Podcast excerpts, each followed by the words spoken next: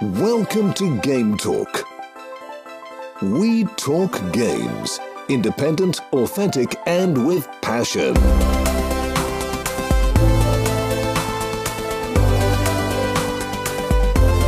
Here is your host, Joey.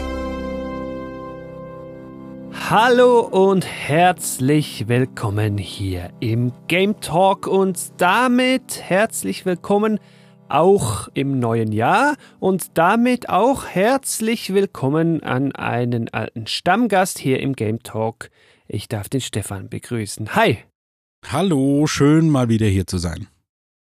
Der Titel hat's wie immer verraten. Wir graben ein Format aus, wenn man das denn schon so nennen will, das wir vor einer Weile schon mal gemacht haben, jeweils so gemütlich zum Jahresanfang, sehr ungezwungen. Und wir nennen das das Spieljahr 2004. Und damit werden wir rund 20 Jahre in die Vergangenheit blicken und einfach mal so völlig ohne Tiefgang weil es gerade so schön ist, oberflächlich durchs Jahr 2004 browsen und uns mal kurz drüber unterhalten, was denn da alles Schönes rausgekommen ist und wie früher doch alles besser war. Wobei, Stefan, wir wollten ja kurz einen zeitlichen Einordner liefern hier zu Beginn und das 2004 an irgendwelchen Dingen festmachen dann haben wir gemerkt, das waren nur irgendwelche Hurricanes, Katrina und Tsunamis und Gründung von Facebook und eigentlich nur schlechtes Zeug. Das heißt, den Punkt können wir eigentlich direkt wieder lassen. Ja, nur schlechtes. Es ist halt 20 Jahre her. Immerhin, glaub ich, dürfen wir sagen, wenn wir aufs Spielerjahr blicken, und darum soll es ja hier heute gehen, dürfen wir sagen, war wahrscheinlich ein gutes Jahr. Das Fazit sparen wir uns noch auf, aber ich glaube, so viel sei schon verraten. Ja, das wurde mir nämlich lustigerweise erst letztens entgegengetragen, weil ich war ja derjenige, der damals die 1998 Folge gestartet hat, was ja jetzt anscheinend seine sechs Jahre auch schon wieder her ist vom Zeitpunkt dieser Aufnahme. Das ist natürlich auch wieder erschreckend. Und da habe ich natürlich die große Diskussion gehabt, ja, 1998 ist ja das beste Spieljahr aller Zeiten. Und dann wurde mir gesagt, naja, schau dir mal 2004 an. Hm. Und dann hatte ich das getan und habe gemerkt, oha, für mich persönlich nicht ganz so gravierend wie 1998, aber wir werden gleich feststellen, warum man auch hierüber sagen könnte, es ist mindestens einer der besten und oder wahrscheinlich der wichtigere oder der bessere Ausdruck, einer der wichtigsten Jahre. Hm, spannend. Da bist natürlich du da draußen am Endgerät dann auch gefragt. Ne? Du weißt, wie es läuft. gametalk.fm slash Kontakt. Da kannst du an uns rantreten in diversen sozialen Kanälen, sogar Blue Sky mittlerweile. Und da darfst du dann auch mitfechten, mitdiskutieren, ja, welches Spielerjahr war denn eigentlich das Beste und ist vielleicht 2004 sogar besser als 1998. Wir werden es rausfinden. Wir wollen chronologisch durchgehen, aber das soll hier nicht ein sieben Stunden Cast werden. Entsprechend haben wir da schon ziemlich zusammengekürzt und werden selbstverständlich nicht jedes Spiel besprechen. Und wir werden die Spiele auch nur subjektiv besprechen, also was uns gefiel und wir werden selbstverständlich auch nicht wirklich in die Tiefe gehen können, weil sonst geht das Ganze auch wieder ewig. Es macht dann mehr Sinn, den wichtigen Spielen mal einen eigenen Game Talk zu widmen. Vielmehr wollen wir da durchbrowsen und einfach mal locker flockig unsere jeweiligen Gedanken zum Spiel deponieren. Ja, Stefan, in welchem Monat wollen wir denn beginnen? Wenn du mal so die Liste vor Augen hast, was denn so rauskam 2004, wo bleibst du denn als erstes hängen oder bin ich sogar da weiter oben? Weiter oben, naja, also wenn wir chronologisch durchgehen, müssen wir ja in den Januar, aber da ist ja gar nichts, was, wir hier aufgeschrieben haben. Es gibt natürlich einen Monat, in dem es ist es sehr gebündelt, aber wollen wir mit dem anfangen? Nein, nein, wir fangen schon im Januar an, aber das heißt ja in dem Fall, dass wir mit oder wegen mir direkt schon solche Dinge wie Pokémon Fire Red und Leaf Green im Januar überspringen. Ja, gute Spiele, aber halt so Remake und so und Japan-Release. Hm. Äh, und direkt in den März gehen, denn da habe ich aufgeschrieben Far Cry. Völlig zu Recht. Hast du das damals gespielt? Nein, ich spiele keine Ego-Shooter. Das ist schon mal ein entscheidender Hinweis. Aber ich habe natürlich selbstverständlich die Geschichte der Ego-Shooter, also was heißt, ähm, ich bekomme das ja immer mit. Warum spiele ich keine Ego-Shooter? Das liegt leider eher daran, dass mir von Ego-Shootern sehr schlecht wird, weil ich sehr starke Motion Sickness habe. Far Cry wäre zum Beispiel etwas gewesen, das hätte ich sehr gerne gespielt. Und Far Cry ist halt wirklich eine verrückte Nummer, weil das war das erste Spiel von Crytek, die ja in Frankfurt ansässig sind, ein deutsches Spiel. Und noch viel erstaunlicher ist, dass das Spiel ja vor Doom 3 rauskam, so fast aus dem Nichts, weil aus Doom 3 hat man relativ lange gewartet und ich kann mich noch exakt dran erinnern, wie das rauskam und das haben natürlich, mein Bruder hat das zum Beispiel gespielt Mhm. und deswegen habe ich da auch immer mal ein bisschen zugeguckt und es war so, was ist denn hier los? Das ist ein neues Spiel von einem nicht etablierten Entwickler, was erstens als Spiel super gut ist und vor allen Dingen damals war ja noch der große Kampf der Grafik-Titanen, hat es halt einfach mega gut ausgesehen. Und einer der Dinge, die Doom 3 damals so ausgezeichnet hat, war die Beleuchtung, weil man da hauptsächlich mit einer Taschenlampe rumrennen, ich glaube, musste. Und Far Cry hat das halt einfach mindestens, also zumindest subjektiv damals, war halt immer so die Aussage, ja, das, das kann es ja genauso. Ja. Und das war einfach völlig krass. Ja, das so fast aus dem Nichts kam da plötzlich einer der besten Shooter des Jahres und äh, nach wie vor, das ist der Startschuss. Das ist nämlich der Witz. Startschuss ist eigentlich nochmal ein Wort, da werden wir später nochmal drauf zu sprechen kommen. Das war der Startschuss für Crytek. Und ja, äh, was aus Crytek geworden ist, die haben eine, eine umgekehrte Badewanne-Kurve hingelegt.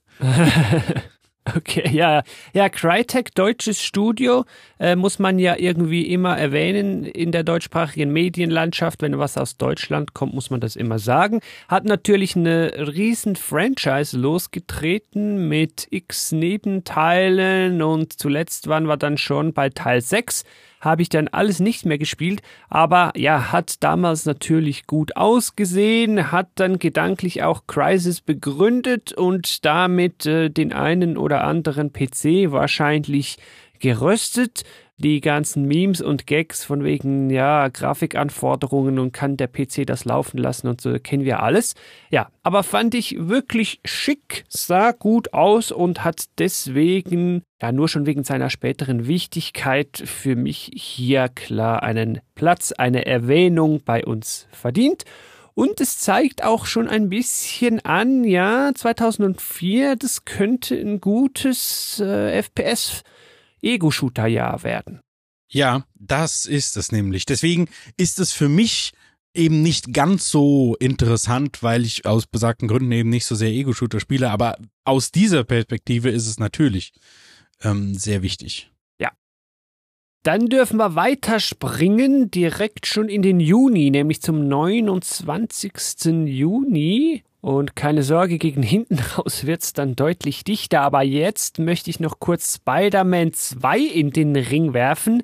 Das ist nämlich lustig, weil wir jüngst direkt das äh, neue Spider-Man 2 erhalten haben für die aktuellste PlayStation und lustigerweise, was das Spider-Man 2 von heute so cool macht, Spider-Man 1 übrigens auch, ist das für mich, was Spider-Man 2 damals auch schon cool gemacht hat, nämlich das Rumschwingen in der quasi Open World. Hast du das mal gespielt? Nein. Nein. Nein. Aber ist das nicht das von Neversoft? Ist das nicht von den Entwicklern von Tony Hawk's Pro Skater? Das kam seinerzeit von Treyarch. Ich hab's auf der PS2 gespielt damals.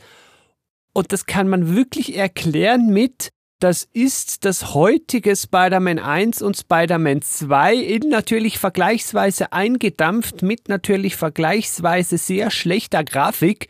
Aber es war genau die Blaupause. Gut, Gadgets-mäßig und so ist heute natürlich auch viel mehr los, aber im Wesentlichen ist es das. Und das fand ich irgendwie bemerkenswert. Deswegen wollte ich das hier kurz reinstreuen. Ja, das ist vor allen Dingen das Spider-Man 2 Spiel zum Spider-Man 2 Film und innerhalb von 20 Jahren haben wir noch zwei Spider-Man 2s bekommen. Die neuesten Spiele, die hängen sich ja nicht direkt an den Film. Tut ihnen wahrscheinlich auch gut. Da könnten wir jetzt drüber streiten. Das war damals anders. Ja, das war dann direkt mit dem Kinofilm verbunden. Aber, das darf man ja auch sagen, mal ein gutes Filmlizenzspiel. Kann, kann ich nicht. Ich habe das nicht gespielt. Und deswegen kannst du mir nicht widersprechen und deswegen habe ich selbstverständlich recht, wie immer. Mm.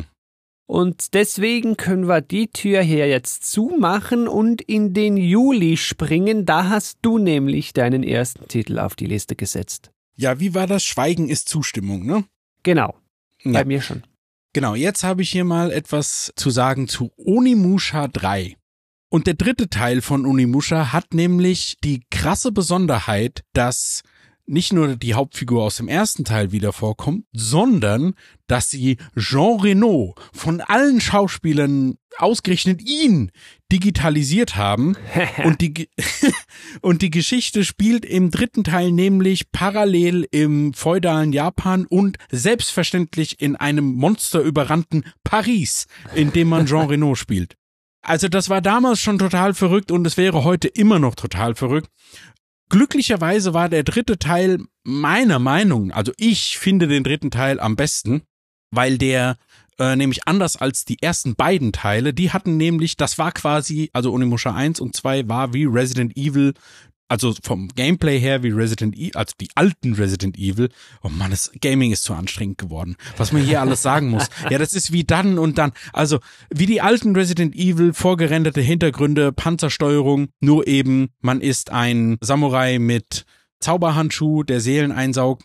Und der dritte Teil hatte die Besonderheit, dass der komplett in Polygon 3D-Grafik dargestellt wurde, was natürlich für die damaligen Verhältnisse ziemlich geile Kamerafahrten ermöglicht hat. Das hat ein super abgefahrenes, aber endgeiles Intro.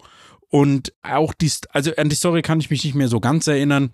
Irgendwann treffen sie sich natürlich, weil irgendwo irgendein Loch aufgeht und ach, ich habe keine Ahnung, aber das war super geil inszeniert und das hat natürlich seine Fans und leider zum Zeitpunkt dieser Aufnahme sieht es so aus, als würde es auf eine Wiederveröffentlichung verzichtet.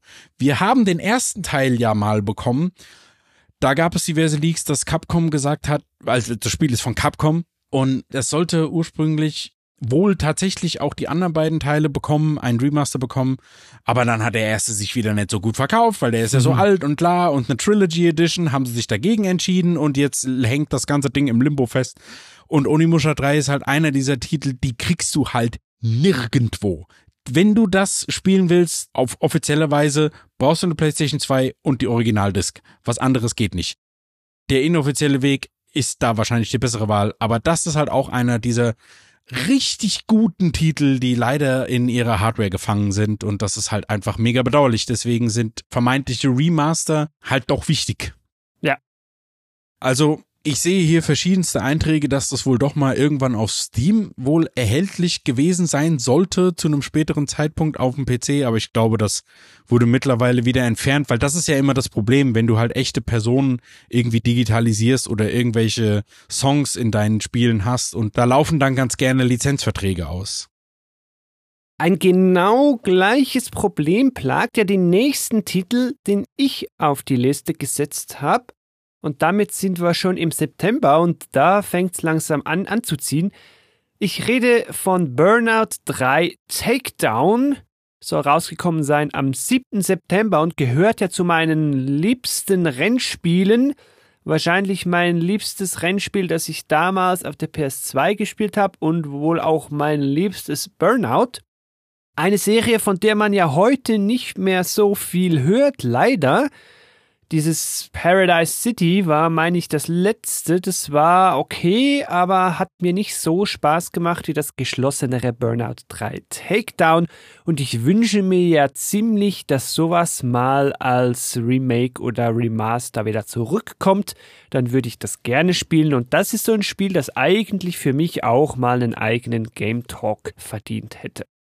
Ja, da muss ich wiederkommen, weil das ist wahrscheinlich einer meiner Lieblingsspiele aller Zeiten. Weil, also genau die gleichen Sachen kann ich auch sagen. Also ich spiele ja normalerweise keine Rennspiele, aber das, das war was anderes. Das war eigentlich kein richtiges Rennspiel, weil man da diese eben namensgebenden Takedowns hatte. Das war vom Gameplay einfach was ganz anderes oder das war halt auch mehr auf diese Action ausgelegt und dann eben dieser Soundtrack ich war einfach, ich hatte das Glück, zur genau richtigen Zeit im genau richtigen Alter zu sein und meine Güte, ey, dieser Soundtrack war einfach so krass, was da alles drin ist. Das war einfach, das, das hat einfach wie die Faust aufs Auge gepasst. Also das sind halt, man muss sich vorstellen, das ist jetzt alles schon wieder 20 Jahre alt, das ey. Also da war sowas wie Fallout Boy dabei, da ist sowas wie Jimmy Eat World hatte da was, ähm, Motion City Soundtrack. My Chemical Romance mit I'm Not Okay war da als Band dabei. Und vor allen Dingen das Lied, was mir am allermeisten im Kopf geblieben ist, ist At Least I'm Known for Something von Newfound Glory. Dieser Ah. Song hat, ja, dieser Song hat ein ganzes Musikgenre losgetreten, wenn du es so willst. Pop-Punk mit Breakdowns. Das hat es begründet. Das ist so krass und diese Musik hat einfach perfekt zu dem gepasst, was auf dem Bildschirm passiert. So wie auch bei den Tony Hawks Spielen. Und das war einfach völlig crazy. Vielleicht müssen wir an der Stelle ja auch noch was zum Takedown selber sagen. Wahrscheinlich wissen die Leute ja gar nicht mehr wirklich, was das ist. Also, was das ganze Burnout hier so gewürzt hat, war, dass man halt eben mit diesen Takedowns, also nichts anderes als Crashes, ja aufs Rennen Einfluss nehmen konnte. Man konnte nämlich seine Kontrahenten crashen, in irgendwelche Säulen reinschubsen, sie von der Bahn bringen und so und dann sind die halt explodiert und dann wieder gespawnt zwar, aber ist ja egal, man konnte auch selber explodieren, ist dann wieder gespawnt, aber hat dann natürlich Strecke und Zeit verloren, klar. Und das hat halt mega Spaß gemacht. Das hatte vor allen Dingen auch eine Grafik und das ist mit seinen 60 Hertz gelaufen. Also zumindest, ich hatte ja nur eine PAL-Version und das hat sich halt angefühlt, als würde man über die Strecken düsen. Und man hat nämlich quasi die Autos so, wenn die parallel fahren, hat man die so weggerammt und dann sind die in eine Säule reingefahren oder in die Leitplanke und dann gab es eine Zeitlupe und du hast es kaputt gehen gesehen und das war alles so geil. Ja. This is what video games are all about. Das ist so crazy. Sowas geht nur in einem Videospiel. Und was wir hier drin auch wieder hatten, das hat mir auch ziemlich viel Spaß gemacht, war der Crash Mode. Also da Richtig. hat man dann den ganzen Rennaspekt direkt außen vor gelassen und gesagt, so, hier geht's jetzt wirklich nur ums Crashen. Da musstest du auf eine Kreuzung zurasen, heute ziemlich fragwürdig, aber egal, und da den größtmöglichen Crash verursachen, gemessen wurde das dann in Sachschaden. Und dann gab es irgendwie noch so Multiplikatoren und Scores und so weiter, aber das hat richtig Spaß gemacht. Und wenn du dann dein Auto gecrashed hast, konntest du das quasi so posthum, äh, nein, nicht posthuman, weil ist ja ein Auto. Aber man konnte dann, na, im Nachhinein konnte man das noch so ein bisschen bewegen. Und dann waren da so Explosionstokens oder so und dann ist das nochmal explodiert und dann nochmal irgendwo hingeflogen und dann konntest du da die übelsten Kettenreaktionen machen, was ja auch so vorgesehen ist. Das war einfach, es hat einfach nur Bock gemacht. Ja. Ich habe das leider nie durchgespielt. Ich glaube, ich war bei, also ich bin mir nicht so ganz sicher, es gab 178 oder 170 Rennevents gab es oder Events, ja doch, ich glaube Rennen. Und ich glaube, ich bin bei 175, also jetzt, ich bin mir jetzt nicht mehr zu hundertprozentig sicher, ob es das gewesen ist, aber so von der Größenordnung bin ich stehen geblieben, weil da musste man mit einem Formel 1 Auto fahren. Und das war halt so abnormal schnell, das habe ich einfach nicht mehr hingekriegt. Stimmt, da kann ich mich sogar dran erinnern. Oh ja, das war richtig Trial and Error. Ja. Ja, ja, das war dann ein bisschen zu heftig. Aber das macht ja nichts, weil man hat ja einfach trotzdem auch diesen Crash-Mode machen können. Und ich kann mich erinnern, dass ich das sehr viel gespielt habe. Ja, ich auch. Man hatte ja da auch nichts anderes, ne? ja, das kam ja dann erst alles später. Stimmt. Ja, nämlich schon eine Woche später kam am 14. September ein Spiel, das viel versprochen hat, einiges eingelöst hat und dann für mich in der Retrospektive, als ich es dann mal gespielt habe, eigentlich gar nicht mehr so krass war, aber irgendwie schon was Bezeichnendes hatte, was Tolles hatte und hier eine Erwähnung verdient hat. Ja, Mensch, Joey, von was redest du? Ich rede von Fable. habe ich nie gespielt, ich hatte keine Xbox. Ah, ich wollte gerade sagen, das war ja so quasi eine Art Rollenspiel und deshalb für dich vielleicht irgendwo interessant. Ja, ich will gar nicht die ganzen Versprechungen oder nennen wir es Lügen hier aufzählen vom Herr Peter Molyneux, die sich um nicht nur das Spiel, sondern vielleicht auch noch weitere gerankt haben, ist ja heute egal. War auf jeden Fall ein Spiel, wo man einen Charakter RPG-mäßig im, ich sag jetzt, Mittelalter spielt und dann vor allen Dingen durch eigene Handlungen beeinflussen kann, ob der jetzt eher gut wird oder böse und was dazwischen und das hat dann Einfluss auf dein Gameplay, auf deine Fähigkeiten und so weiter. War an sich schon cool. Aus heutiger Sicht hm, nachholwürdig, ich weiß nicht. Aber auch so ein Kandidat für braucht mal einen eigenen Game Talk. Keine Ahnung. Ich muss auch ganz ehrlich sagen, das interessiert mich auch überhaupt nicht, weil ich habe da auch damals gehört, was man da alles hätte machen können.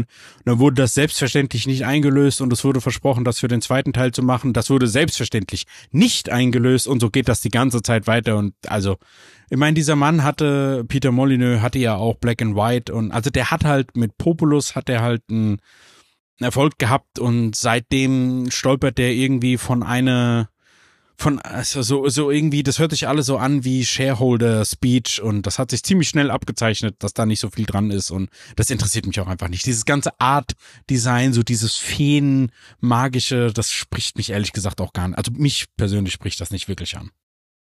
Dann gehen wir doch weiter. Wieder eine Woche weiter zum 21. September scheint ein beliebter Wochentag gewesen zu sein. Da kam ein Spiel, das nicht viel versprochen hat, aber sau viel Spaß eingelöst hat. Ich rede von Star Wars Battlefront. Und wenn man heute Star Wars Battlefront sagt, meint man natürlich direkt das Falsche. Ich meine hier natürlich das Original Star Wars Battlefront. Und oh my, hat das Spaß gemacht. Ich konnte es kaum zur Seite legen, damals mit Freunden die Kämpfe. Ja, muss man noch erklären, was das ist? Ja, zwei Seiten im Star Wars-Universum bekämpfen sich, Third-Person-Shooter und man kann verschiedene vordefinierte Klassen wählen, bevor man einsteigt und erobert da Schlachtfelder und holt Punkte. So. Also, das ist ja ein Spin-off von Battlefield gewesen. So alt ist Battlefield ja schon. Aber irgendwie war es für mich aber auch nicht so Battlefield-ich, weil sonst hätte ich es nicht so cool gefunden. Weil es eben erstens Star Wars ist und zweitens Sie haben halt nicht einfach gesagt, wir machen ein Reskin von Battlefield, sondern wir machen also Battlefield ist ja trotzdem größere Schlachten auf größeren Karten und ich meine, das wissen ja selbst jüngere Leute von heute wissen ja, was Battlefield ist und halt eben auch Battlefront und das war eben die Blaupause dafür. Hat natürlich damals entsprechende Grafik gehabt und so weiter. Ich glaube, das habe ich nicht so wirklich gespielt, weil das ja eher so ein PC-Ding gewesen ist und man muss sich überlegen, im Jahr des Herrn 2004, da war der Netzwerkadapter der PlayStation doch, den gab's schon und ich glaube, die PS2 gab es auch schon mit integriertem Netzteil, aber das hat so dieses leg die AOL-CD ein ähm, Vibes gehabt. Das war damals nicht sehr trivial, mit der Konsole online zu gehen. Das, ich glaube, das gab es auch für die PlayStation. Ich habe das auch damals alles versucht, aber das hat alles nicht funktioniert. Ich habe das all, damals habe ich das alles nicht hinbekommen, weil das eben sehr kompliziert gewesen ist. Hätte mich natürlich damals auch am meisten angesprochen, aber habe ich ja selber nie gespielt. Ich meine, die Heldenfiguren, die kamen dann erst ein Jahr später mit Battlefront 2. Das war dann noch cooler. Aber der Teil 1 war trotzdem schon mega. Ja, weil Battlefront 2 gab es ja auch für die PSP. Und das ist nämlich die in Wirklichkeit beste Version. Ah, okay, gut zu wissen. Dann nicht ganz eine Woche später, um wieder den gleichen Sprung zu machen, kam ein Spiel, das dir gefiel. Ich habe es ja mit Unimusha schon bereits gesagt, dass das wahrscheinlich verlorene Software ist und genauso wird es hier auch sein, denn ich rede selbstverständlich von Shadow Hearts Covenant.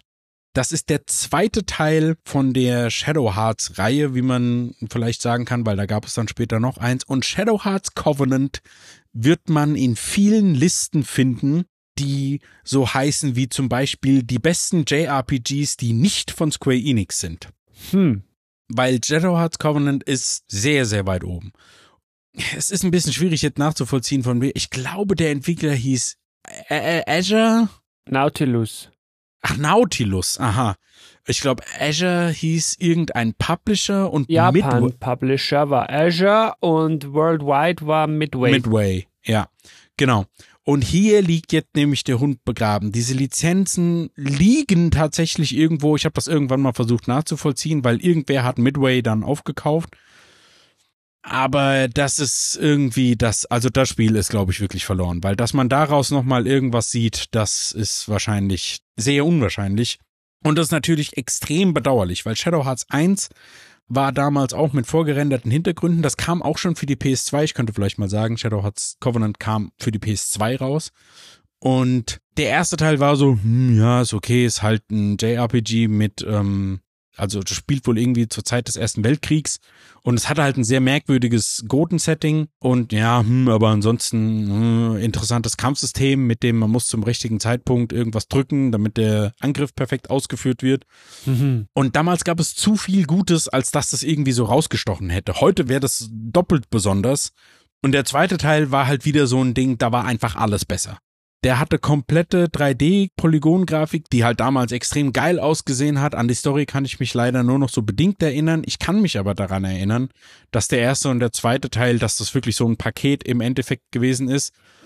Und das Kampfsystem war dann halt eben ganz geil, wobei das heutzutage wahrscheinlich gar nicht mehr wirklich funktioniert, weil man war halt darauf angewiesen, also weil du musst halt wirklich, weißt du, da ist halt so wie so eine Uhr und die ist dann in so Bereiche eingeteilt und dann läuft dann so ein Zeiger und dann muss man im richtigen Moment einen Knopf drücken und dann bestimmst du, ob du triffst oder ob du einen kritischen Treffer machst. Und das kannst du halt quasi mhm. mit, mit, diesem Timing, kannst du das eben selber bestimmen. Und da, das hat halt viel mit Latenzen zu tun und so weiter. Und wenn du halt heute eine PlayStation 2 an einen Nicht-CRT-Fernseher anschließt, dann ist das Spiel quasi kaputt. Weil dann die Latenzen komplett vernichtet sind. Und das sind so die Freuden des Retro-Gamings. Deswegen mache ich das nicht. Aber ist da so drunter liegend irgendwas Rundenkampfiges oder ja, doch. wie darf ich mir das vorstellen? Ja, weil du bist zwar in Runden dran, aber den Angriff führst du so echtzeitmäßig aus, weil du halt die Knöpfe im richtigen Zeitpunkt drücken musst. Deswegen hat das halt so, also es ist kein Action-Kampfsystem, schon rundenbasiert, aber es fühlt sich so an wie ein Action-Kampfsystem. Und das war was sehr Einzigartiges und das hat es auch seitdem nicht mehr gegeben. Okay. Der einzige Trost ist, der inoffizielle Weg, der ja über vermeintliche Emulationen läuft, der ist ganz gut. Hm. Okay. So generell, ich sag's jetzt einfach mal, ich weiß nicht, was die Rechtslage ist. Ich habe ja einen guten Anwalt. PS2-Spiele emulieren funktioniert verdammt gut. Ich weiß nicht warum, aber zum Glück funktioniert das ziemlich gut. Ah ja, okay. Dann wollen wir an der Stelle gar nicht mehr viel dazu verraten und stattdessen einen Monat in die Zukunft springen. Wir sind dann beim 26. Oktober und auch da haben wir wieder eine lustige Parallele zur Gegenwart. Hm. Es kam nämlich GTA Grand Theft Auto San Andreas. Ja, wer hat das nicht gespielt? Noch passender wäre ja Vice City gewesen. Nein, das war das spätere hier, San Andreas. Hat halt Spaß gemacht, wie jedes GTA damals halt Spaß gemacht hat, klar. Ich habe GTA San Andreas nicht gespielt. Warum? weil mir das Setting nicht gefallen hat. Das Setting ist ja immer vergleichbar. Nee, nee, das war was anderes. Ich habe Vice City schon ab der Hälfte abgebrochen. Mhm. Und nur mal, um das vielleicht ein bisschen einzuordnen. Ich habe natürlich GTA 1 gespielt und GTA 3 dann auch, weil GTA 3 war halt, das war einfach crazy. Aber ich habe bei Vice City schon gemerkt, diese Gangster-Sachen also auch Gangsterfilme und Gangstergeschichten, ich mag das nicht. Weil das fühlt sich für mich immer so an, als würde man die Bösen spielen. Ja, spielt man ja quasi auch. Ja, aber ich finde das halt nicht geil. Also mal ehrlich gesagt finde ich, dass diese Rockstar Games, dass die überhaupt so erfolgreich sind, finde ich schon sehr fragwürdig. Weil was man da so, also früher als Jugendlicher hat man schon, oh geil, kann ich hier die Jogger alle gleichzeitig töten. Aber jetzt denke ich mir so, boah, das ist eigentlich schon. Fair enough. Ich habe es natürlich gespielt. Man kann sagen, ja, Story und so, ja, ja, war schon witzig, aber GTA machte halt auch immer Spaß, wenn du einfach mal die Cheats angeworfen hast und dann mal geguckt hast, gut, was für ein Chaos kann ich denn hier heute anrichten? Also alleine dafür hat sich das ja schon gelohnt. Damit würde ich sagen, machen wir den Oktober direkt schon wieder zu und kommen in den dicksten Monat des Jahres 2004. Und da ging's gleich schon an Tag 1 los mit einem sehr bezeichnenden Spiel, das ihr da draußen wahrscheinlich kennt. Ich rede von Counter-Strike Source, der erste Counter-Strike-Titel mit der neueren namensgebenden Source Engine. Und das haben wir bei uns im Freundeskreis damals natürlich gespielt in den verschiedensten Modi und so weiter. Ja, weil das war einfach irgendwie omnipräsent. Das hast du einfach gespielt. Punkt aus. Und du, Stefan, hast es natürlich wieder nicht gespielt. Doch, ich habe das natürlich auf diversen LAN-Partys versucht, aber mir wurde da zu schnell schlecht und ich habe auch überhaupt nicht verstanden. Ich habe diesen ganzen Anfang mit diesen Waffenkaufen auch nie verstanden. Deswegen, also es ist ja wirklich, wirklich verrückt. Auch eigentlich hier wieder eine lustige Parallele zur Gegenwart, weil Counter-Strike 2 ist jetzt endlich draußen. Hat ja nur 20 Jahre gedauert. ja, gut, aber 2 ist ja auch einfach wieder so eine aufgebohrte Umbenennung von Global Offensive, oder nicht? Aber egal, anderes Thema. Ja, ja. Ja, hier hatten wir aber wirklich eine neue Engine. Gut, das war mir damals eigentlich relativ egal. Ich fand einfach das Spiel spaßig mit Knife Game und da den ganzen Modis, die es da so gab. Und dass man eigene selbst kreierte Graffitis da an die Wände sprayen konnte und da habe ich mir dann einen Spaß draus gemacht, teilweise so Modelle irgendwie zu nehmen und an die Wand zu sprayen und damit dann die Kollegen irgendwie zu verarschen, die dann dachten, da steht einer. Ach so. Ja, für Shooter-Fans ging's dann direkt weiter am 9. November. Hier dann aber für die Shooter-Fans auf der Konsole ja, das geht, ja, das ging, damals ging das und damit wisst ihr schon, von welcher Serie ich jetzt spreche. Es geht nämlich um Halo 2. Halo 2 war damals mein Einstieg in die Halo-Welt, weil Halo 1 ging noch so ein bisschen an mir vorbei, habe ich dann erst später mal nachgeholt, aber Halo 2 war bei uns ein Splitscreen-Multiplayer-Knaller in meiner Jugend und damit dann auch gleich die Einstiegsdroge zum späteren Halo 3. Aufmerksame Game Talk Hörerinnen wissen ja, dass mir das sehr gefallen hat und bis heute gefällt. Nein, hier dann aber Halo 2 hat selbstverständlich einen Platz hier in der Liste verdient bis heute übrigens ein sehr gutes Spiel. Hier ein Lob an Microsoft, kann man auch immer noch sehr gut spielen, am besten in der Master Chief Collection auf den aktuellen Xbox-Konsolen, also auf der zweitaktuellsten natürlich auch spielbar oder ganz bequem auch auf Steam oder sonst wie am PC. Halo ist ja wahrscheinlich auch an dir vorbei, weil sonst du ja die Halo-Serie nicht gut finden würdest. also ich fand die Halo-Serie sehr gut, ja. Ich habe kein einziges Halo jemals durchgespielt. Aber die Serie hat mir gefallen. Gut, ja, dann macht das Sinn. Und damit würde ich meinen, müssen wir direkt dann weiterspringen eine Woche später und machen damit den Kreis wieder zu zu Counter-Strike Source, weil wir da aus dem gleichen Hause einen heute noch geliebten, ja, darf man wohl sagen, Knaller-Shooter haben. Wir sind jetzt wieder auf dem PC. Half-Life 2. Und jetzt muss ich mir ein paar Hater da draußen generieren. Ja, ich hab's natürlich gespielt, ich hab's nachgeholt, aber wahrscheinlich viel zu spät. Ich verstehe nämlich nicht ganz, was das Spiel so toll machen soll.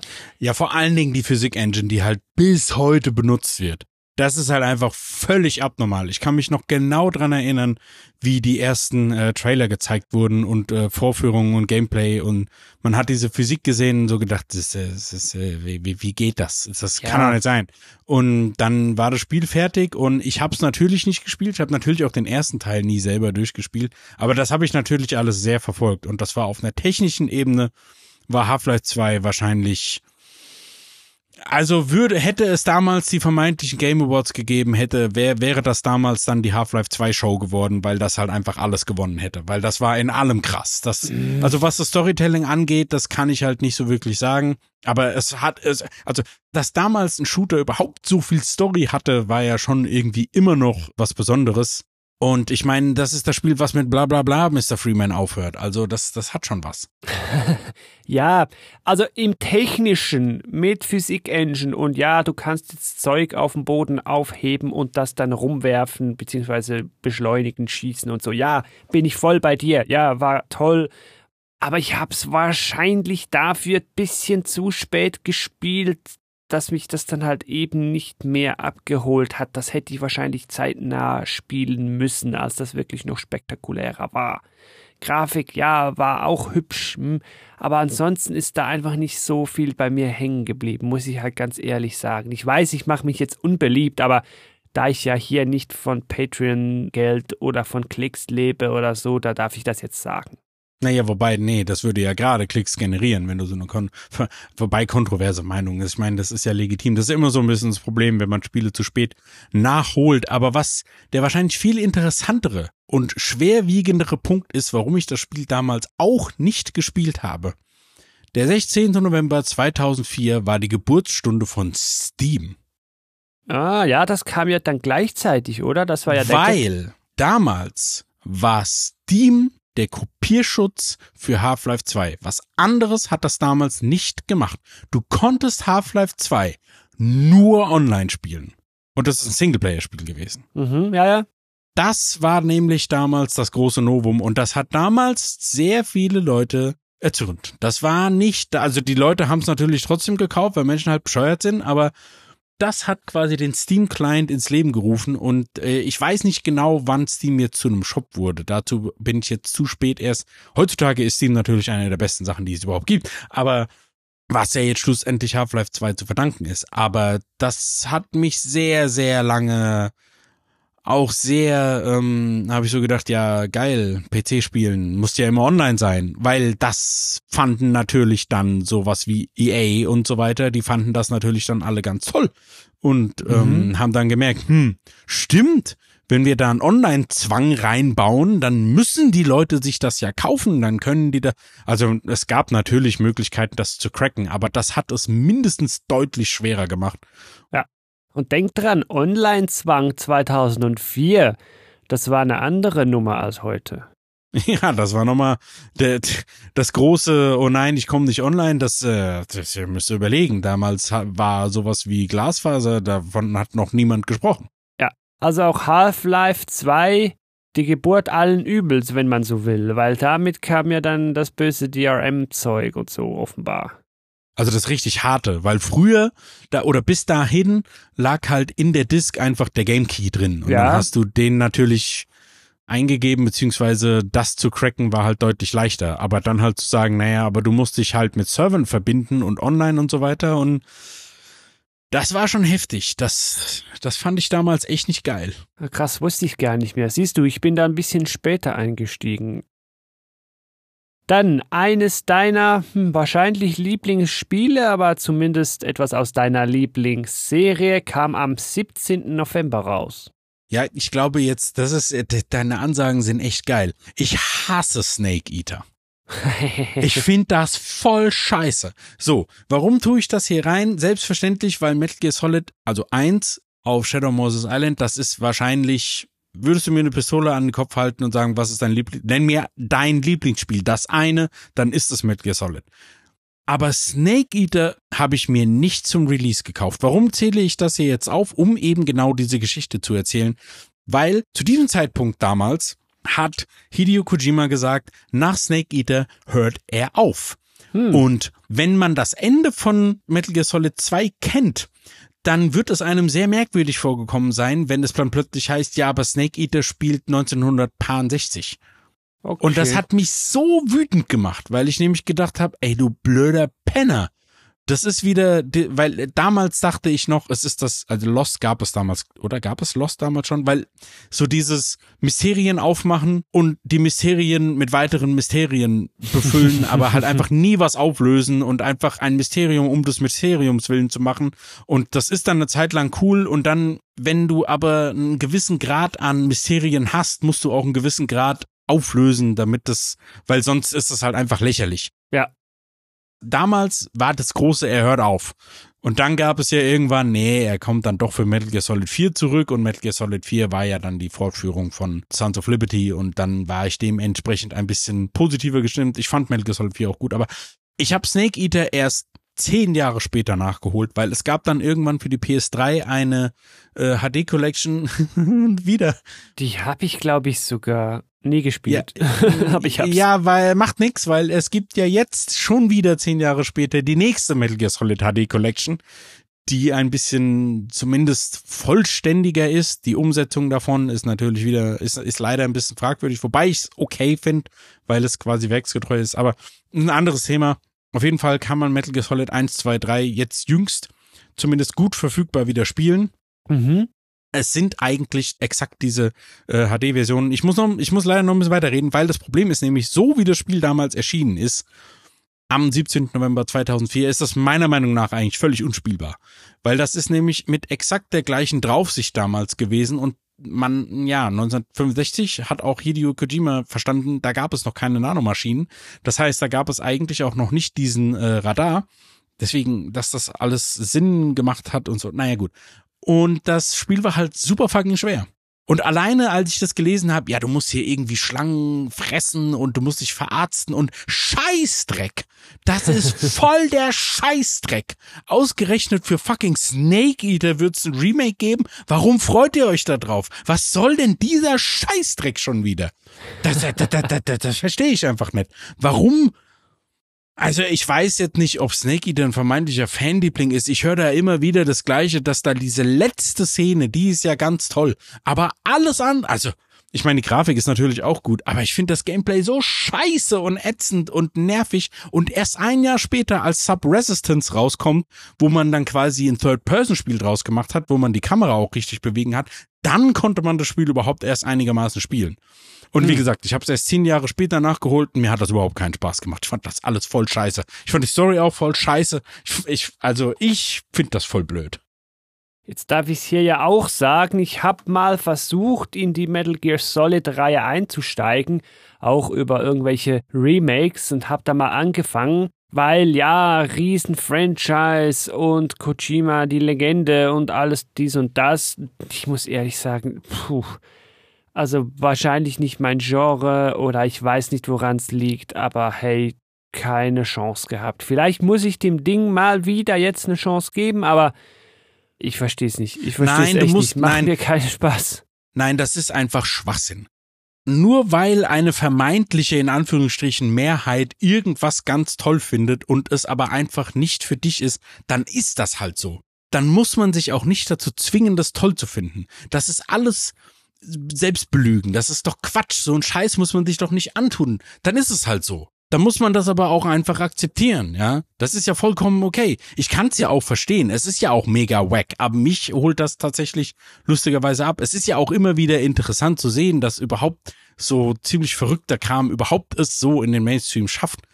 Anyway, das wollte ich einfach auch nochmal sagen. So dieses, ähm, ich fühle mich nämlich heutzutage auch ein bisschen verloren, weißt du? Das vermeintliche PS5, ja, hier ist Spider-Man und hier ist das und hier ist God of War und hier ist Last of Us. Das sind alles Geisterbahnspiele. Das ist so, in denen du so ein bisschen interaktiv, geisterbahnmäßig durch sowas durchläufst und alles ist saubrutal und und geht 40 Stunden, also das ist alles scheißdreck. Ja, grundsätzlich volle Zustimmung, aber es kann halt schon auch mal passieren, dass du hörst, ja, nee, diese Franchise und das ist wirklich toll und dann sagst du, ach gut, gib ich dem doch noch mal eine Chance oder eine erste Chance und dann spielst du es und merkst dann irgendwann, ah ja, hier ist wirklich was an mir vorbei, ja, da haben die Leute recht, das war wirklich gut. Ging mir ja ein bisschen mit der Israel so, hatte ich nicht auf dem Radar, Gameplay, hm, naja, und dann schaue ich mal rein und dachte, ja, okay, das macht ja wirklich Spaß. Gut. Ja, das aber das ist ja einfach nur, ich habe, da wurde, ich habe da ja nur einfach nur was an dich rangetragen, du hast es probiert und es hat dir direkt Spaß gemacht. Wenn du doch aber was versuchst und sagst, okay, das ist das Ding, was man versuchen sollte und dann, ich habe Last of Us, also ich weiß, das ist jetzt mir ein bisschen off-topic, aber muss jetzt auch mal sein. Ich habe Last of Us 1 versucht zu spielen und erstens, also das Gameplay ist einfach scheiße. Das ist ein Shooter und ein Stealth-Spiel und beides funktioniert nicht. Und also das, also erstens macht das überhaupt keinen Spaß. Zweitens habe ich mittlerweile, ich habe da natürlich auch die, einfach dann die Serie geguckt, beziehungsweise ich habe vorher die Serie komplett geguckt, weil ich dachte, das ist ja perfekt. Das ist einfach exaktes Spiel, nur komplett ohne Gameplay. Ist ja perfekt. So muss es einfach sein. ja, ja, da wärst du nicht der Einzige, der dem zustimmen würde, ja. So, und das fand ich natürlich ganz toll. Dann habe ich die Serie zu Ende geguckt und wollte dann eben doch gucken, na vielleicht, da habe ich nämlich genau das gleiche gemacht. Habe ich dann auch diesen Part 2 der Also alleine die Existenz dieses Dings und ich meine, dass das hier alle fünf Minuten scheinbar ein Remake vom Vorgänger rauskommt, ist ja auch irgendwie eine kleine Lachnummer. Und dann habe ich das versucht und dann, ey, nee, ey, das macht mir keinen Spaß, dann stelle ich es auf leicht. Und selbst auf leicht habe ich da nichts gebacken bekommen und ich würde jetzt mal von mir behaupten, dass ich kein Vollhonk bin, was Videospiele angeht. Und zweitens also so inhaltsmäßig, an alle Leute, die Joel unironisch geil finden, ihr seid voll scheiße. Übrigens zu genau dieser ersten Staffel von The Last of Us dürft ihr euch gerne den 165. Game Talk anhören. gametalk.fm slash The Last of Us 1. Damit machen wir das Kapitel zu und nennen das erste Stück Hardware, Wobei, wer aufgepasst hat, eines ist schon gefallen. Hier rede ich aber noch vom Nintendo DS. Ein Handheld, der mich damals ja überraschend cool gelassen hat in seinen fast nicht für Eltern unterscheidbaren diversen Versionen. Ich habe dann erst beim New 3DS äh, meinen Einzug in diesen Handhelds dann gefunden, auch mit irgendeiner späteren Version, aber das ist jetzt hier egal. Nein, der Nintendo DS hat hier natürlich für seinen großen Erfolg zumindest eine Erwähnung verdient, weil das Teil hat sich irgendwas mit 150, über 150 Millionen Mal verkauft, ist damit der bestverkaufte Handheld und die zweitmeistverkaufte Videogame-Konsole, meine ich heute noch, hinter der PlayStation 2. Das ist korrekt. Warum ist das so was Besonderes? Weil ich hatte natürlich einen an Tag eins, weil 2004 ist ja, wie wir alle wissen, drei Jahre, na wobei hier wären es jetzt eher so zwei Jahre und ein paar Monate, vor dem Launch des iPhones gewesen. Und wie wir alle wissen, hat der DS nämlich einen oberen Screen, der sogenannte Double Screen, und der untere Screen war ein Touchpad, wo man zwar einen Stylus benutzen musste, aber das war das Ding, wo Nintendo mal wieder gezeigt hat, haha, wir machen es über die Hardware. Und es hat natürlich funktioniert und ich war völlig begeistert von diesen Dingen. Die Heimkonsolen von Nintendo habe ich ja seit dem Super Nintendo immer weggelassen, aber die Handhelds von Nintendo, da bin ich einer von diesen Leuten, die immer mehrere Iterationen hatte, weil der erste Nintendo 3DS war natürlich absolut hässlich wie die Nacht und ja. irgendwie auch sehr merkwürdig. Den hatte ich natürlich. Und es hat nicht besonders lange gedauert, da kam der DS Lite raus und das ist wahrscheinlich eine der besten Handheld-Konsolen aller Zeiten weil der einfach ein so geiles Design hat. Der Akku läuft bei meinem Teil heute immer noch und das war es, wie es eigentlich von Anfang an hätte rauskommen sollen. Ja. Aber ich glaube, einer der Launch-Titel war WarioWare Touched und das habe ich sehr, sehr viel gespielt, weil es einfach unfassbar lustig gewesen ist und ich einfach völlig fasziniert gewesen bin, was man mit dem Medium anstellen kann, wenn man halt einfach keine Controllersteuerung hat. Auf jeden Fall war da auch Sudoku dabei, habe sehr viel Sudoku gespielt. Das war geil. Der DS Lite, meine ich, ist bis vor kurzem auch die beste Konsole gewesen, wenn man GBA-Spiele spielen wollte. Richtig. Das Teil war nämlich abwärtskompatibel.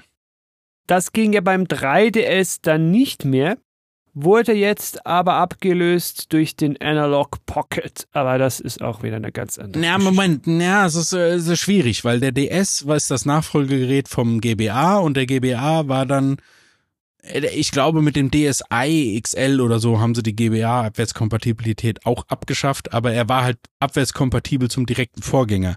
Und der 3DS war ja abwärtskompatibel zum DS, also abwärtskompatibel zum direkten Vorgänger. Richtig, ja, ja. Habe ich ja auch nichts anderes behauptet. Ja, nee, weil ich fand, das klang eben so, als wäre es gar nicht mehr abwärtskompatibel zu irgendwas. Ja, bevor wir zu einem weiteren Handheld kommen, wink wink, müssen wir hm. hier noch ein paar Spiele besprechen und wir bleiben weiter im November.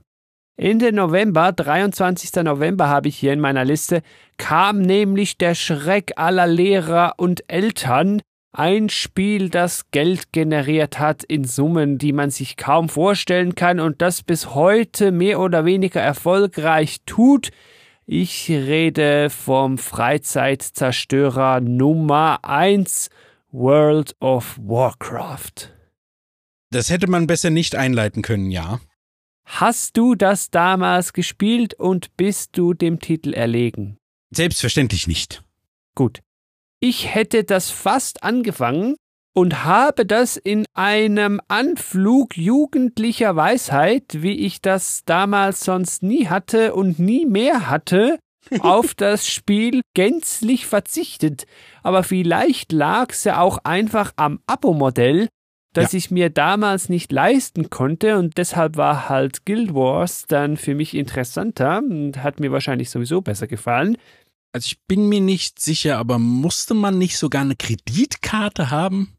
Oh, ich weiß nicht, aber später konnte man sich die Monate, glaube ich, auf ja, so aber das kam erst Kiosks später. kaufen und so Zeug. Das kam erst später. Zum Launch musstest du, glaube ich, eine Kreditkarte haben. Das hat zumindest mich davon abgehalten.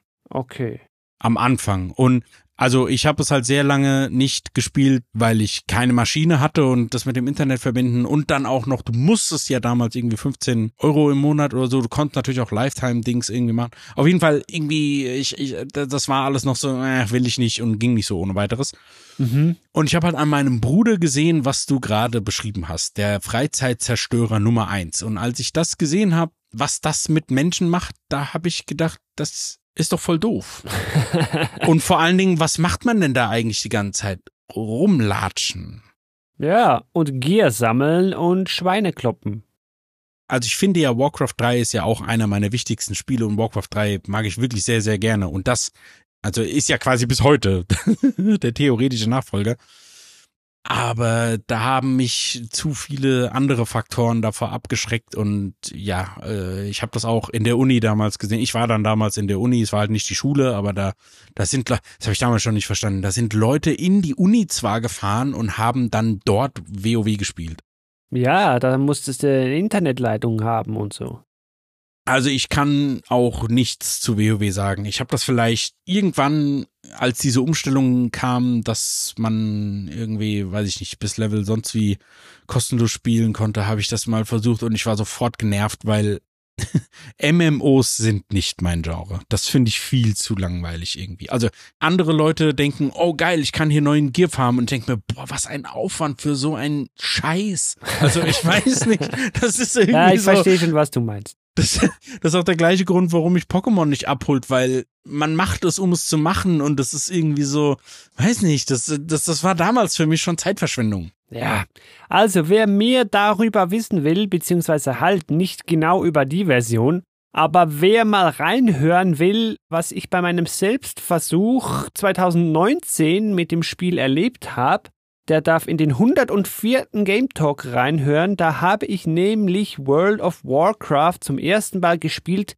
in der Classic-Version, die es ja mittlerweile gibt. Das darfst du dir sehr gern anhören. Und dann gibt's natürlich auch Game Talks zu Warcraft 3 und entsprechend auch zum nicht so gelungenen Remake davon, Reforged, haben wir auch was aufgenommen.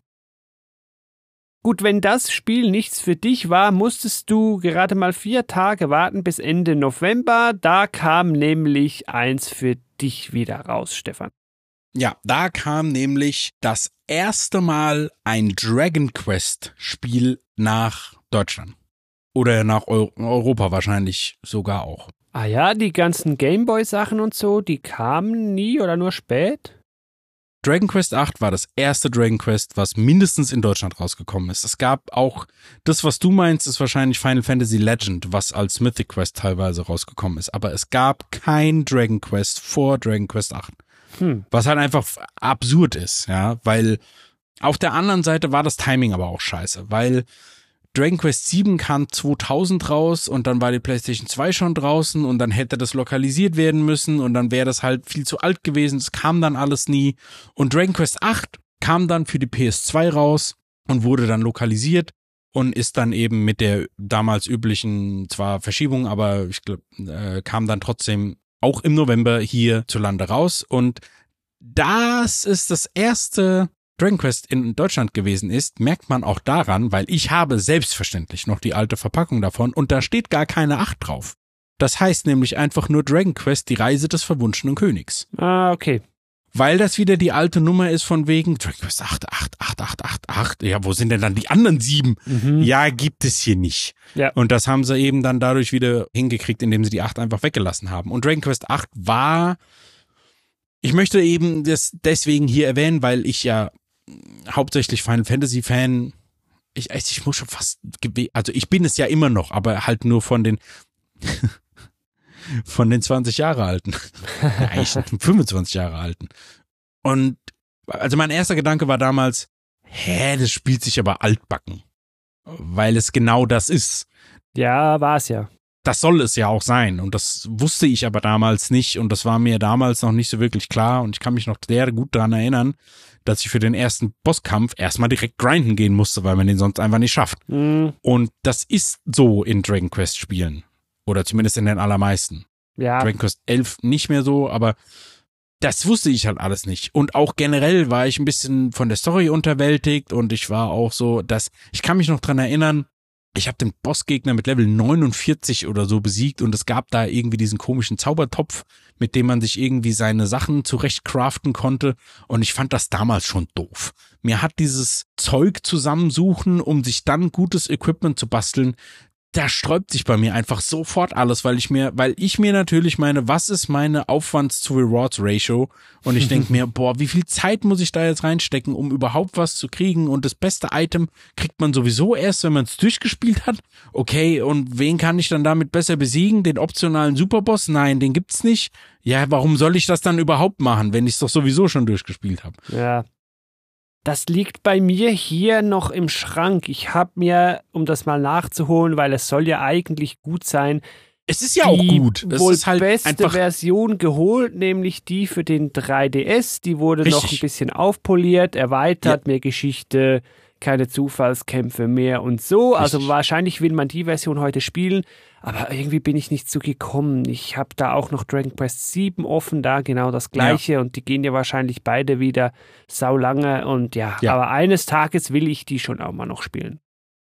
Ich habe mir auch auf meine To-Do-List gesetzt, 7 und 8 auf dem 3DS, die würde ich schon ganz gern spielen. Das sind die ultimativen Versionen. Dragon Quest 8 wirkt nicht wie ein Remake, ich würde es aber schon fast als Remake bezeichnen, weil alleine, dass du jetzt die Gegner siehst, weil das war ja wirklich, also das Urspiel von der PS2 war tatsächlich Zufallskämpfe und in dem 3DS-Spiel siehst du ja die Gegner und Dragon Quest 7 für den 3DS ist ja wirklich ein richtiges Remake. Das geht 70 Stunden, ist aber trotzdem 30 Stunden kürzer als das Originalspiel. Ja. Also es ist verrückt. Das war so ein, so ein interessanter Aha-Moment, weil ich da wirklich gedacht habe, also weil in Japan war Dragon Quest bekannter, naja, nicht bekannter, aber hat sich noch besser verkauft als Final Fantasy. Und ich habe immer gedacht, was muss das sein, wenn Final Fantasy die absolute Gottheit ist, was Inszenierung angeht? Und ja, dann war ich da sehr verwirrt, als das nicht so gewesen ist. Aber es ist trotzdem gut, weil, also es ist halt in Dragon Quest Maßstäben ist 8 schon einer der besten. Ja, man sagt, ach, ich muss das nachholen. Ja. Ja, wirklich, ich muss es auch nochmal spielen. Was ich dafür besser beschreiben kann, ist wahrscheinlich mein Lieblingsspiel aus dem ganzen Jahr 2004. Wahrscheinlich mein Lieblings-RTS überhaupt.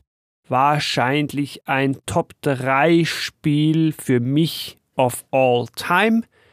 Das Ganze kam am 6. Dezember, heißt Lord of the Rings Battle for Middle Earth oder bei uns der Herr der Ringe, die Schlacht um Mittelerde, ist ein Echtzeitstrategiespiel im Herr der Ringe-Universum und damit wurde ich natürlich direkt doppelt abgeholt, macht den Basenbau ein bisschen anders, als man es vielleicht sonst so kannte. Man kann die Gebäude nicht frei platzieren, sondern auf festen Slots. Klingt im ersten Moment ein bisschen blöd, aber je mehr Jahre ins Land ziehen, umso besser finde ich das eigentlich. Sie haben das im Teil 2 dann geändert. Ich muss aber gar nicht zu viel dazu sagen. Es gibt nämlich mit dem 53. Game Talk auch zu diesem Spiel eine Episode, die man sich heute wahrscheinlich eigentlich zwar gar nicht mehr anhören will, aber es sei euch gesagt, das ein Top-Spiel, das leider wegen Lizenzen auch irgendwo in der man kann es nicht mehr spielen Hölle feststeckt, außer man würde das piratieren oder so, was ich jetzt aber euch nicht erzählen will, wie einfach das geht. Da haben Leute sogar den Online-Modus mehr oder weniger wiederbelebt und so weiter. Es gibt sogar, äh, ich weiß nicht, für den ersten oder zweiten bin ich mir nicht mal sicher, ein Fan-Remake, das aber auch irgendwo im Nirvana feststeckt. Naja, also schwierig, aber damals ein absolut grandioses Spiel. ist an mir völlig vorbeigegangen. Leider. Muss ich tatsächlich sagen. Ich mag ja ATS, das habe ich ja schon sehr gerne gemocht. Also ich kann gar nicht sagen, warum. Also das ist einfach an mir vorbeigegangen. Kann mal passieren. Was dafür nicht an dir vorbeigegangen ist, und jetzt kommt der Stefan Monolog-Block. Das erschien am 12. Dezember und das ist das zweite Stück Hardware, das wir vorhin schon angeteased haben, aber auch in dem Cast hier schon besprochen haben. Das ist nämlich die PlayStation Portable oder kurz PSP, das Stück Hardware, das ich wahrscheinlich am meisten bereut habe, es mir jemals gekauft zu haben. Aber ich will dir jetzt hier mal vorerst die Bühne überlassen, Stefan. Das ist jetzt leider ein bisschen gecheatet, weil das ist der Japan-Release und in ähm, Europa kam das leider erst im September 2005. Also es hat fast ein Jahr gedauert, bis das hier rübergekommen ist. Aber wir, wir zählen das mal hier noch dazu, weil die PSP ist ja, hat sich glaube ich auch 80 Millionen Mal verkauft. Allerdings aus dem falschen Grund weil dieses Ding war sehr leicht zu cracken, zu hacken und so weiter und man konnte da sehr, sehr einfach Spiele piratieren und das äh, wurde damals auch entsprechend gemacht. Das hat aber trotzdem nicht davon abgehalten, dass da sehr viele interessante und gute Sachen rausgekommen sind, wie eben zum Beispiel Final Fantasy Crisis Core, was bis vor kurzem auch hier gefangen gewesen ist und hier sein vermeintliches Remaster gekommen ist. So ein großer Monolog wird die PSP eigentlich gar nicht. Ich habe die schon sehr gemocht und ich habe selbstverständlich die Tag 1 PSP. Die funktioniert auch noch, aber der habe ich viel Böses angetan. Und also auch hier, ich berufe mich im Zweifel auf meinen Anwalt äh, man hat damit sehr, sehr verrückte Sachen gemacht. Also man musste, um da Sachen zu cracken, ich kann mich noch dran erinnern, dass man eine bestimmte Version von GTA Liberty City Stories gebraucht hat für einen bestimmten Crack. Irgendwann konnte man das über den Akku machen.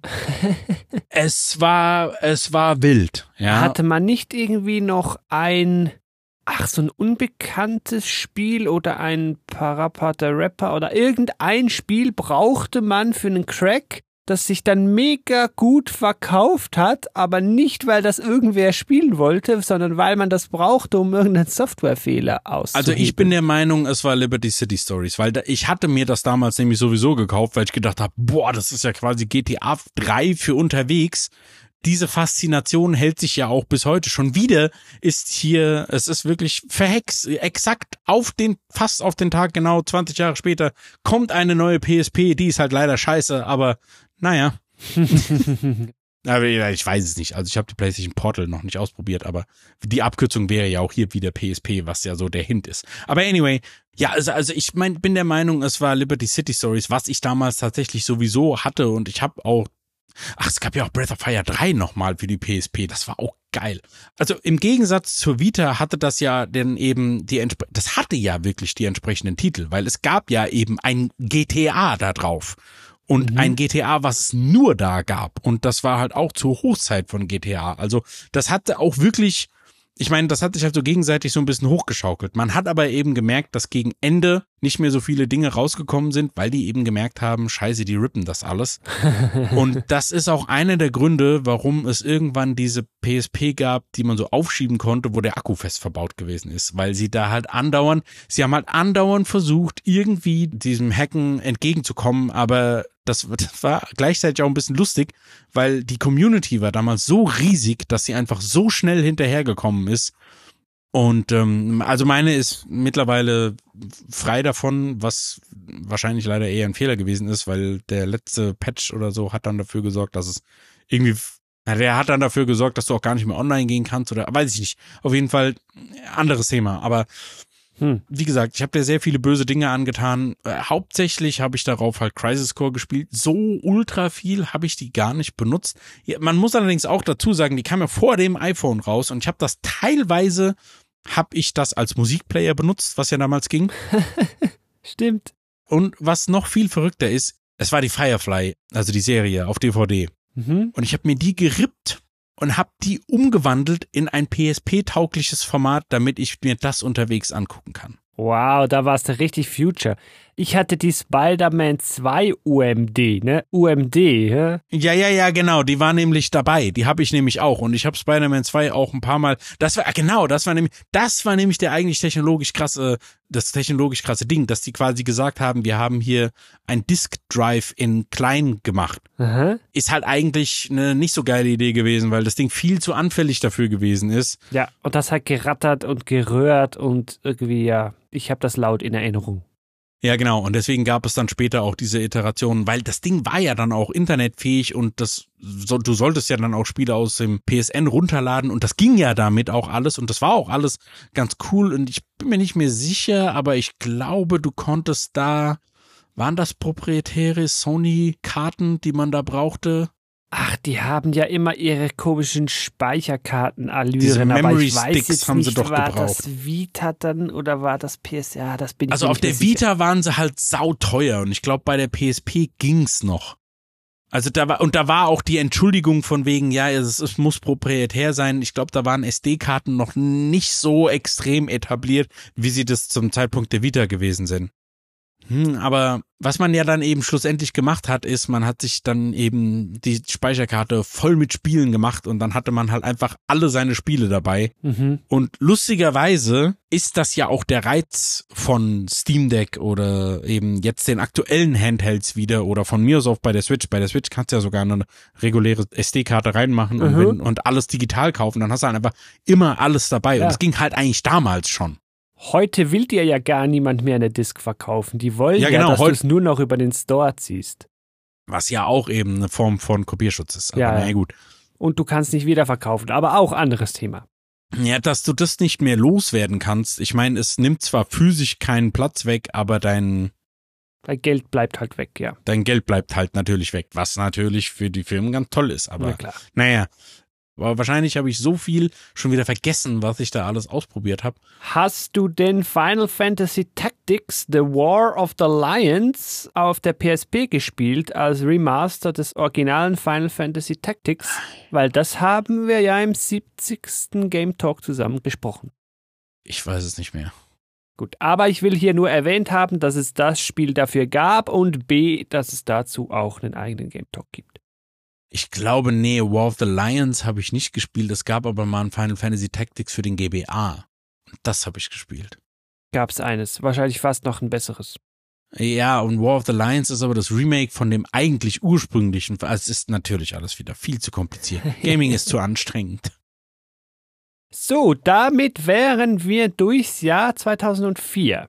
Ich muss jetzt aber dem krank gemeldeten Mark noch einen Gefallen tun. Der hat nämlich gesagt, ja, ihr müsst unbedingt noch Vampire the Masquerade Bloodlines erwähnen. Und das haben wir hiermit erledigt. So, Fazit, Stefan. War das denn jetzt ein gutes Jahr, dieses 2004? Natürlich. Stimme ich dir auch zu. War es denn besser als 1998? Für mich persönlich nicht, weil es eben so shooterlastig gewesen ist. Aber das ist halt eben sehr subjektiv. Aber wenn ich versuche, so ein bisschen rauszuzoomen, ich habe ja auch damals gesagt, bei 98 sind eben auch so viele von diesen All-Time-Classics, die grundlegend dafür verantwortlich sind, wie Videospiele heute sind. Und 2004 hat halt mindestens den Grundstein dafür gelegt, wie wir heute Spiele konsumieren und vor allen Dingen, wo wir die kaufen. Weil sonst würde es Steam ja gar nicht geben. Ja, Und Warcraft, World of Warcraft hat den ganzen Online-Kram auch nochmal so einen extremen Schub gegeben. Also das war das Jahr äh, The Year Online Broke. Also da wurde es so sehr gepusht, dass es dann nicht mehr anders ging. Mhm, mhm. Ich bin jetzt auch gerade noch an der Antwort am Überlegen. Ja, also 98 war schon recht heftig. Ich würde aber so weit gehen und das subjektiv ja nicht ganz auf die gleiche Ebene stellen, aber schon irgendwo nah da oben.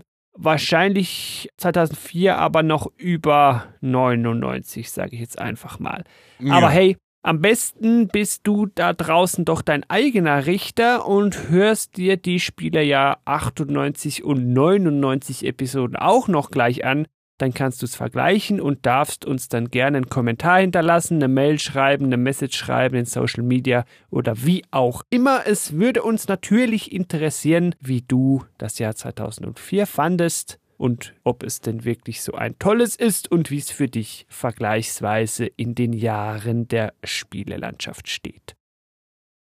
Dann bedanke ich mich hier hinten raus bei dir, Stefan, dass du hier mit mir so locker flockig durchs Spielejahr 2004 gescrollt bist, ein bisschen mit in Erinnerung geschwelgt bist und mit mir 20 Jahre in die Vergangenheit geschaut hast.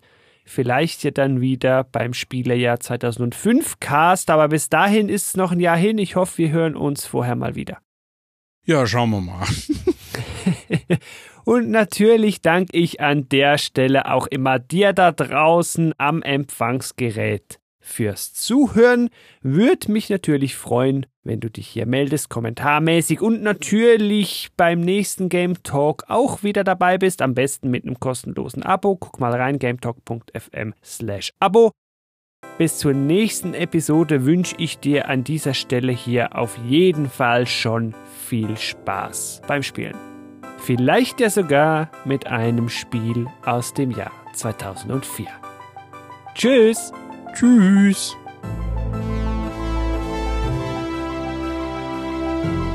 Thank you for listening to Game Talk.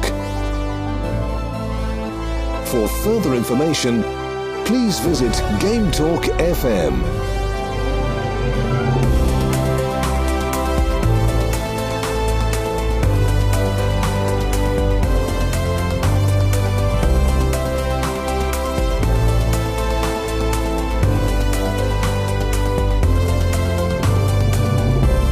Next time.